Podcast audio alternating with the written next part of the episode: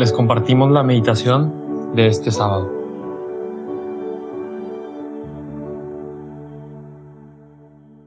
En el nombre del Padre, del Hijo y del Espíritu Santo.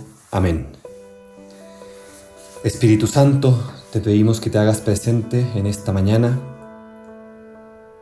que nos ayudes a entrar en este momento de intimidad con Dios, de encuentro con Él, con su palabra. Mueve nuestro corazón, nuestra mente, para que estemos realmente abiertos, dóciles a lo que tú quieras inspirarnos, a lo que tú quieras decirnos. Nos ponemos en tu presencia, dispuestos para que tú puedas hacer lo que tengas que hacer, para que tú nos inspires lo que quieras inspirar, para que tú transformes nuestro corazón, para que nos hagas cada vez más parecernos a Jesús. Hoy sábado 2 de julio vamos a reflexionar en el Evangelio según San Mateo capítulo 9, versículos del 14 al 17, que dicen así. En aquel tiempo se acercaron los discípulos de Juan a Jesús, preguntándole, ¿por qué nosotros y los fariseos ayunamos a menudo y en cambio tus discípulos no ayunan? Jesús les dijo, ¿es que pueden guardar luto los invitados a la boda mientras el novio está con ellos? Llegará un día en que se lleven al novio y entonces ayunarán.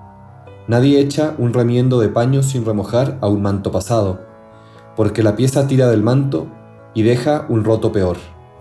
Tampoco se echa vino nuevo en odres viejos, porque revientan los odres, se derrama el vino y los odres se estropean. El vino nuevo se echa en odres nuevos, y así las dos cosas se conservan.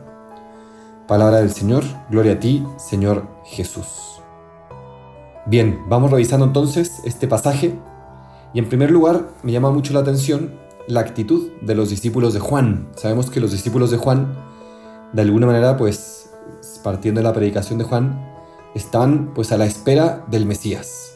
Estaban a la espera de este Mesías que los iba a salvar, que los iba a liberar. No, no tenían muy claro de qué, si de la opresión del imperio romano. Después Jesús les aclara que más bien es una liberación del pecado a fin de cuentas.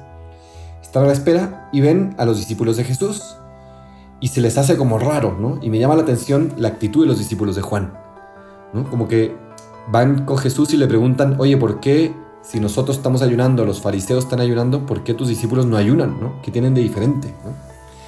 Y creo que muchas veces nos puede pasar eso, que nuestra relación con Jesús, con Dios, en lugar de, vamos a decirlo así, de tener nuestra mirada fija en Él, de realmente preocuparnos precisamente por eso, por nuestra relación con Él, pareciera que tenemos nuestra mirada puesta más en las demás personas y en cómo ellas viven, en lo que hacen o lo que dejan de hacer, que si ayunan o que si no ayunan, que si dicen, que si no dicen.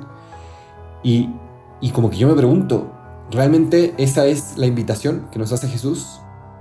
Me, gustaría traer a colación también este otro pasaje del Evangelio, ¿no? cuando va el fariseo y el publicano van a rezar al templo, y el fariseo más bien dice, ve al publicano ahí y dice, pues gracias que no soy como él, ¿no? No soy pecador como él.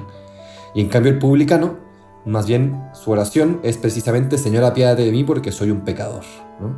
Reconociendo mucho más su, su condición de pecador, la necesidad de la misericordia de Dios. Y después Jesús claramente nos dice que quien bajó justificado, digamos, pues fue este último, el publicano, ¿no? Y quizás ahora podríamos decir un poco parecido. ¿Cómo vivo yo, como decíamos, mi relación con Dios? Reconociéndome pecador, necesitado, imploro su misericordia, me siento necesitado de Él, o vivo quizás más con mi mirada puesta en las demás personas, en lo que lo hacen o lo que no hacen, en sentirme mejor o peor. Qué importante es centrarnos en lo importante. Y justo parece que Jesús, con su respuesta, en cierto modo nos quiere decir algo así, y nos dice, ¿es que pueden guardar luto los invitados a la boda mientras el novio está con ellos? Es interesante porque este es de los pocos evangelios, relativamente pocos evangelios, en los que Jesús se presenta directamente como el novio, ¿no? Los que nos gusta más la teología del cuerpo, conocemos quizá a fondo esta dimensión esponsal de Cristo, ¿no? Como esposo de la iglesia. Y ahora Jesús lo dice casi que explícitamente, ¿no? Yo soy el novio y los discípulos están conmigo. ¿Cómo van a guardar luto si estoy yo? La buena nueva hecha carne, la palabra hecha carne, está aquí, el reino de Dios está cerca, nos diría el mismo Jesús, refiriéndose precisamente a él mismo, a su reinado en este mundo. Y qué importante eso, cuando Jesús vive en nosotros, es que estamos llamados entonces a esa plenitud.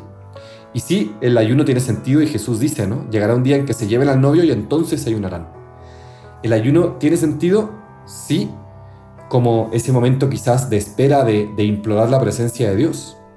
Y qué importante preguntarnos eso, ¿no? A veces pensamos que el ayuno, el sacrificio, el, no sé, vivir una vida como de, abnegación, es lo que nos va a unir a Dios, ¿no? Es lo que nos hace como que gozar de su presencia. Y, y no sé, leyendo este evangelio como que pareciera que más bien la presencia de Jesús tiene que ser gozosa, es el esposo, el novio entre nosotros. Y de hecho, Jesús mismo usa muchas veces la imagen del banquete para referirse precisamente al cielo, a la vida eterna. Pues es que a eso estamos llamados, al gozo. Y sí, también es verdad, a veces Jesús nos es retirado, el novio se va, y entonces tiene sentido ayunar. Y entonces claro que en un periodo, por ejemplo, de cuaresma, o incluso en cierto modo también en, en el adviento, en la espera de la Navidad, ¿Tiene sentido? Claro que sí, porque estamos preparándonos, estamos aumentando el deseo para recibir a Jesús. Pero cuando Jesús está en nuestras vidas, es que entonces es una vida de alegría, de plenitud. Y me gustaría también eso, que nos preguntemos el día de hoy, ¿cómo vivo mi vida cristiana? ¿La vivo más como ese banquete al que Jesús me invita, ese gozo pleno de tener a Jesús en mi vida, de compartir esta, esta boda con el novio, con el esposo que es Él? ¿O la vivo más bien desde eso, con la mirada esa puesta en los demás, en que si este dijo, no dijo, o, con un énfasis quizá en este ayuno, en este sacrificio. ¿no? Qué bonito también ese otro pasaje basado también en un salmo de misericordia, quiero no sacrificios. El sacrificio tiene sentido, el ayuno tiene sentido en la medida en que nos lleva a amar más, en la medida en la que nos sirve para implorar, para suplicar a Jesús su venida. Pero ese es el sentido, ¿no? Pero más bien lo que quiere Jesús, pues eso es esa misericordia, ese amor, y me atrevería a decir también ese gozo, este vino nuevo, que es el mismo a fin de cuentas, esa vida nueva, en odres nuevos, ¿no? en una vida nueva, en una vida de gozo, de plenitud. Y sí, viene la cruz, viene el sufrimiento, pero la cruz y el sufrimiento son redimidos precisamente por la resurrección. Y eso es lo que nos viene a traer Cristo, eso es esa vida nueva, esa vida en abundancia. Ojalá que en esta meditación podamos ir al fondo, cuestionarnos cómo vivimos nuestra fe.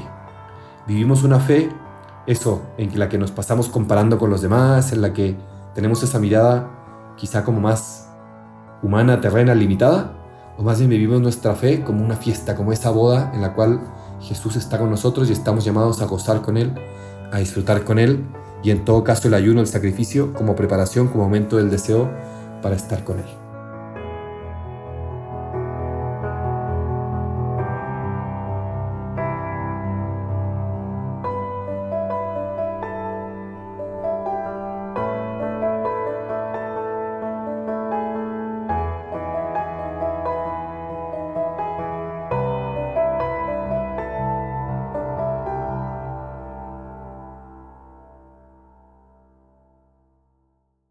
Te damos gracias, Señor, por todos tus beneficios, a ti que vives y reinas por los siglos de los siglos. Amén.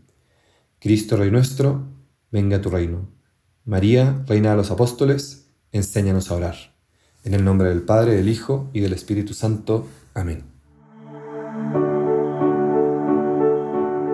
Aprovecha estos momentos de silencio para que Cristo te hable al corazón. Nos escuchamos mañana.